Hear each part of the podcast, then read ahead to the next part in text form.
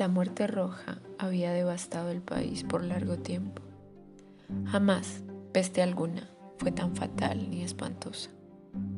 La sangre era su avatar, su sello, el rojo y el horror de la sangre. Producía primero dolores agudos y mareos repentinos, luego un sangrar profuso, licuefacto por los poros.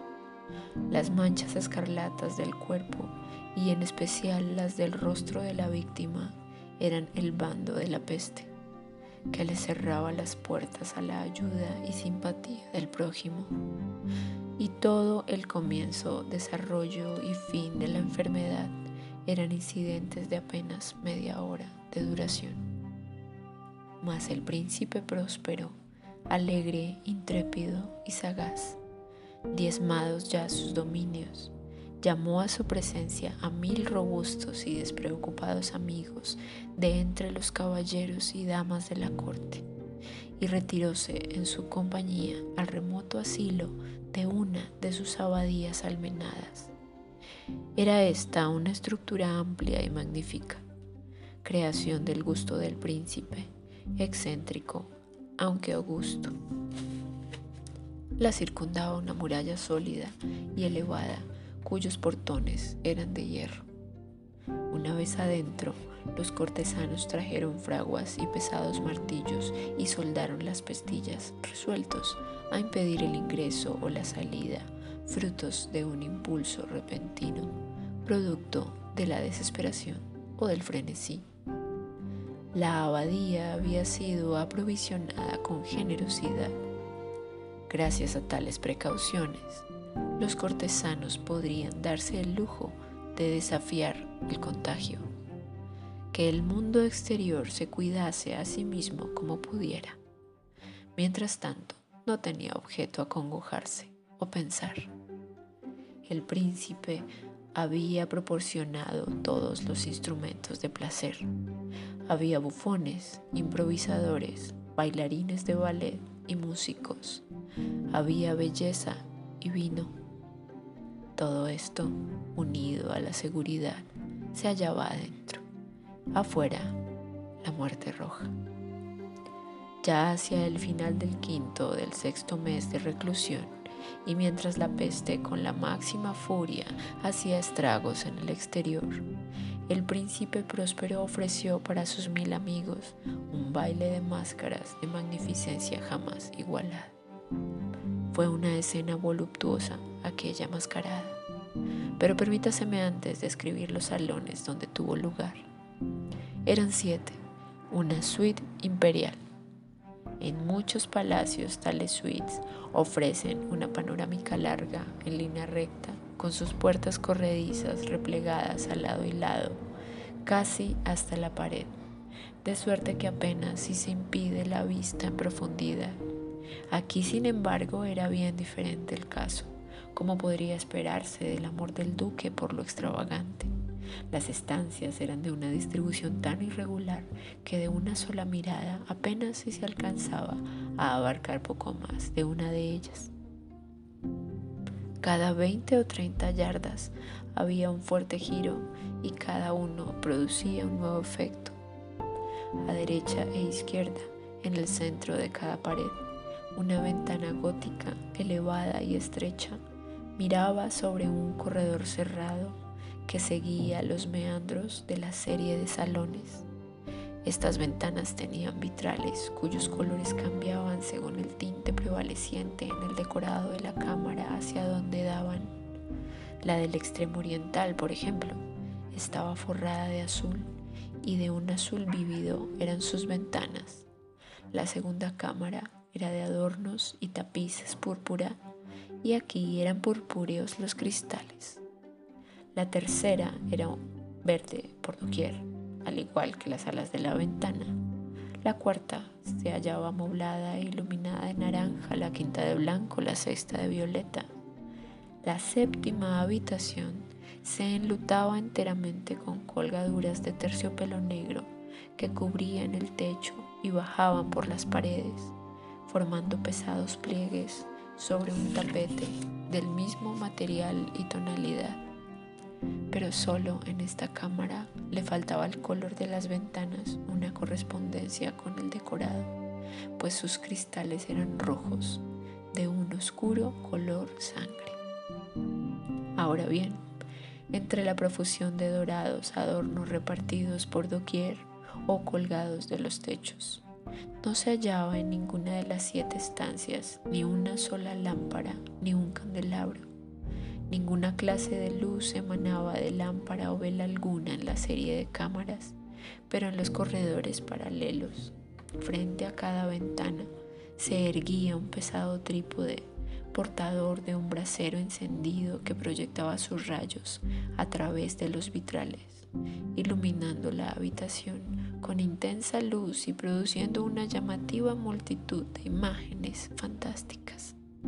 Pero en la cámara más occidental, la negra, el efecto producido por la luz del fuego que se derramaba sobre las negras colgaduras a través de los vidrios de tono sanguíneo era en extremo espantoso y causaba un aspecto tan terrible en los rostros de quienes allí entraban que muy pocos huéspedes tenían el valor suficiente para poner siquiera el pie dentro de ella. Apoyado contra la pared occidental de esta habitación, encontrábase también un gigantesco reloj de ébano cuyo péndulo se mecía para acá y para allá con un resonar sordo monótono, pesado. Y cuando el minutero completaba su vuelta a la esfera e iba a dar la hora, de sus pulmones de bronce surgía un sonido límpido y fuerte, profundo y hondamente musical, pero de un tono y énfasis tan peculiares que al pasar de cada hora veíanse obligados los músicos de la orquesta a una pausa momentánea en su presentación para prestarle oído. Y entonces cesaban los giros de quienes bailaban el vals y por un instante reinaba el desconcierto en toda aquella alegre comparsa. Mientras tañían las campanas del reloj, se observaba palidecer a los más frívolos, mientras los mayores, los más serenos, se pasaban las manos por la frente como sumidos en una confusa divagación o meditación. Pero tan pronto como se apagaba su eco por completo, una risa ligera invadía la asamblea. Los músicos se miraban sonrientes, como burlándose del propio nerviosismo y tontería, y se prometían el uno al otro, cuchicheando, que las próximas campanadas del reloj no habrían de ocasionarles emoción semejante. Y luego, transcurridos 60 minutos, que abarcan 3.600 segundos del tiempo que vuela, volvía la campana del reloj, acompañada del desconcierto y el temblor y la cavilación de antes. A pesar de todo, la orgía era alegre y magnífica. Los gustos del duque eran muy especiales y su ojo era bueno para colores y efectos. Le tenía sin cuidado lo que resultaba decoroso o para la pura moda. Sus planes eran temerarios y fogosos. Sus ideas brillaban con bárbaro esplendor. Podría considerársele loco, pero sus seguidores no lo tenían por tal. Era preciso oírlo y verlo y tocarlo para cerciorarse de que no lo estaba. El príncipe se había ocupado de buena parte del decorado mobiliario de las siete cámaras con ocasión de esta gran fiesta. Bajo la guía de su propio gusto había definido el carácter de los disfrazados, que era, sin duda alguna, grotesco. Había mucha luz y lustre, encanto y espanto mucho de lo que desde entonces se ha visto en Hernani. Veíanse figuras llenas de arabescos, con extremidades y aditamentos estrambóticos. Abundaban las fantasías delirantes, como las que un loco crea. Había mucho de lo bello, lascivo y raro, bastante de lo horrible y no poco de cuánto podría haber despertado repugnancia. En efecto, para acá y para allá, por las siete cámaras, rondaban una multitud de ensueños, y estos, los ensueños, entraban y salían contorsionándose, pidiéndoles prestado su color a las habitaciones y haciendo que la música alocada de la orquesta pareciera ser el eco de sus pasos. Y pronto el reloj del salón de terciopelo da la hora y entonces todo se detiene por un momento. Todo es silencio, salvo la voz de aquel reloj. Los ensueños, rígidos y yertos, esperan, pero los ecos de la campana se van apagando.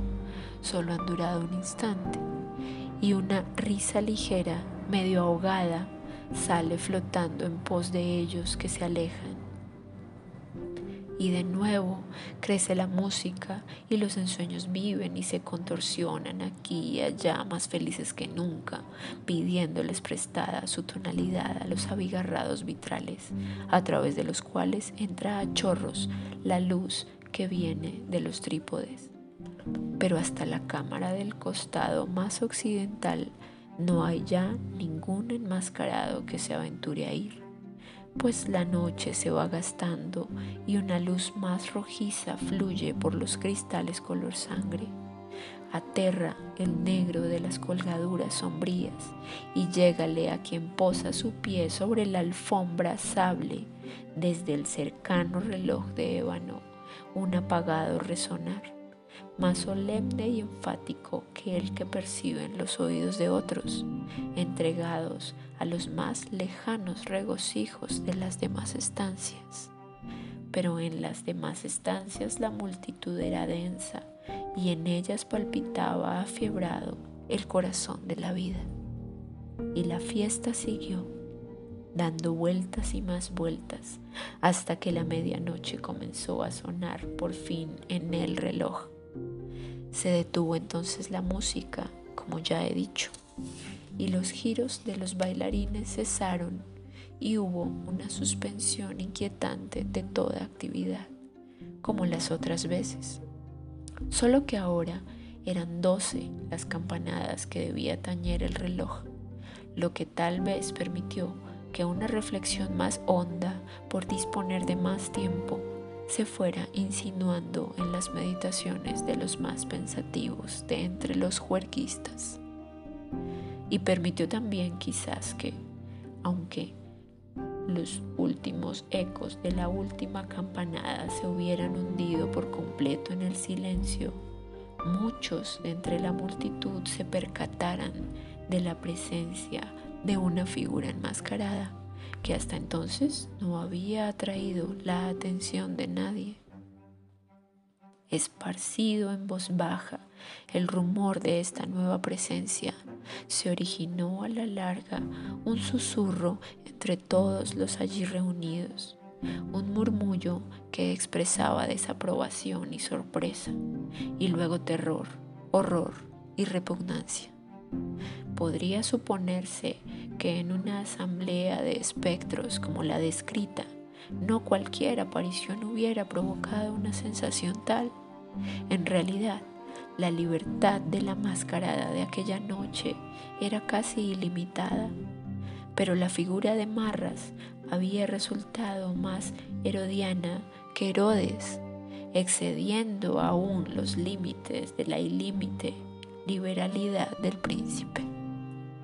Aún en el corazón de los más temerarios existen cuerdas que no pueden pulsarse sin emoción. Aún entre los más depravados de los hombres, para quienes la vida y la muerte son un juego, hay asuntos con los que no se puede jugar. Ciertamente, toda la concurrencia parecía sentir en lo más hondo que el disfraz y el porte del desconocido carecían de ingenio y de decoro. Su figura alta y macilenta estaba envuelta de pies a cabeza en las mortajas de la tumba. La máscara que escondía el rostro había sido realizada con tal parecido al semblante de un cadáver ya rígido que el más cercano de los escrutinios habría hallado dificultad en detectar el engaño. Todo esto, sin embargo, podrían haberlo tolerado, ya que no aprobado los frenéticos huerguistas pero el enmascarado se había pasado todos los límites al asumir el aspecto de la muerte roja. La sangre manchaba su vestidura y todas las facciones de su ancho rostro estaban salpicadas de horror escarlata. Cuando los ojos del príncipe próspero se posaron sobre la espectral imagen, que en ese instante con paso lento y solemne, como para darle más fuerza a su papel. Se desplazaba amenazante entre los bailarines. Algunos pudieron observarlo. Convulsionóse en un primer momento con una fuerte sacudida de terror o disgusto, pero luego se le incendió la frente de ira. ¿Quién? les preguntó con voz ronca a los cortesanos que lo rodeaban. Osa insultarnos con burla tan blasfema. Tomadlo y despojadlo de la máscara para saber a quién habremos de colgar de las almenas al rayar el alba. En la cámara oriental, la azul, se hallaba el príncipe próspero al pronunciar tales palabras, que resonaron fuertes y diáfanas por las siete estancias, pues era él, hombre arrojado y robusto, y la música había cesado a una señal de su mano. En la cámara azul se hallaba el príncipe con un grupo de pálidos cortesanos junto a sí.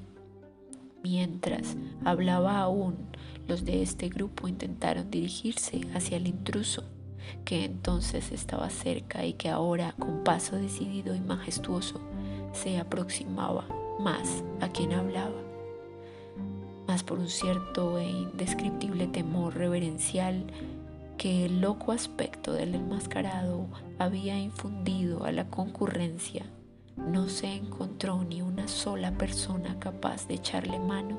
Y así, sin nadie que se lo impidiese, pasó a menos de una yarda de la persona del príncipe.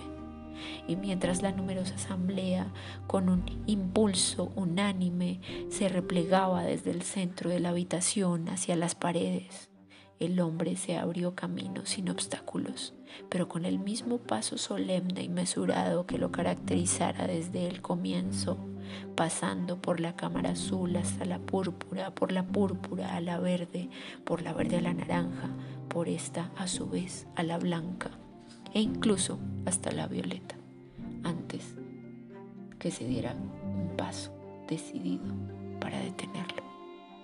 El príncipe próspero, enfurecido de ira y de vergüenza por su momentánea cobardía, cruzó entonces deprisa las seis estancias. Nadie lo siguió. Un terror mortal se había adueñado de todos. El príncipe blandía en su mano un puñal y con veloz ímpetu había llegado hasta una distancia de tres o cuatro pies de la figura que se alejaba, cuando ésta, que ya había llegado al extremo de la habitación de terciopelo, se volvió de repente y enfrentó a quien la perseguía. Hubo un grito agudo y el puñal cayó resplandeciente sobre el tapete color sable para que al instante siguiente se fuera al suelo abatido y muerto el príncipe próspero.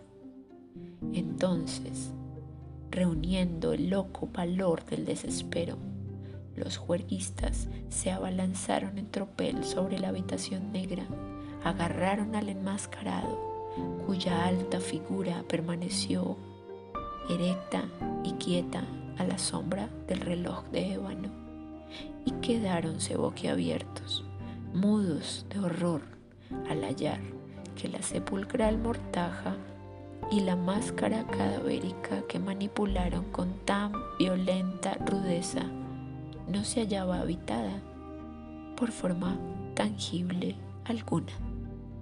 Y reconocieron entonces la presencia de la muerte roja, que, cual ladrón, había venido de noche. Y uno tras otro se desplomaron los juerguistas en los salones húmedos de sangre de su holgorio, cada uno murió en la postura desesperada de su caída. Y la vida del reloj de ébano se extinguió con la del último de los alegres, y las llamas de los trípodes se extinguieron, y la oscuridad y la descomposición y la muerte roja extendieron su ilímite dominio sobre todas las cosas.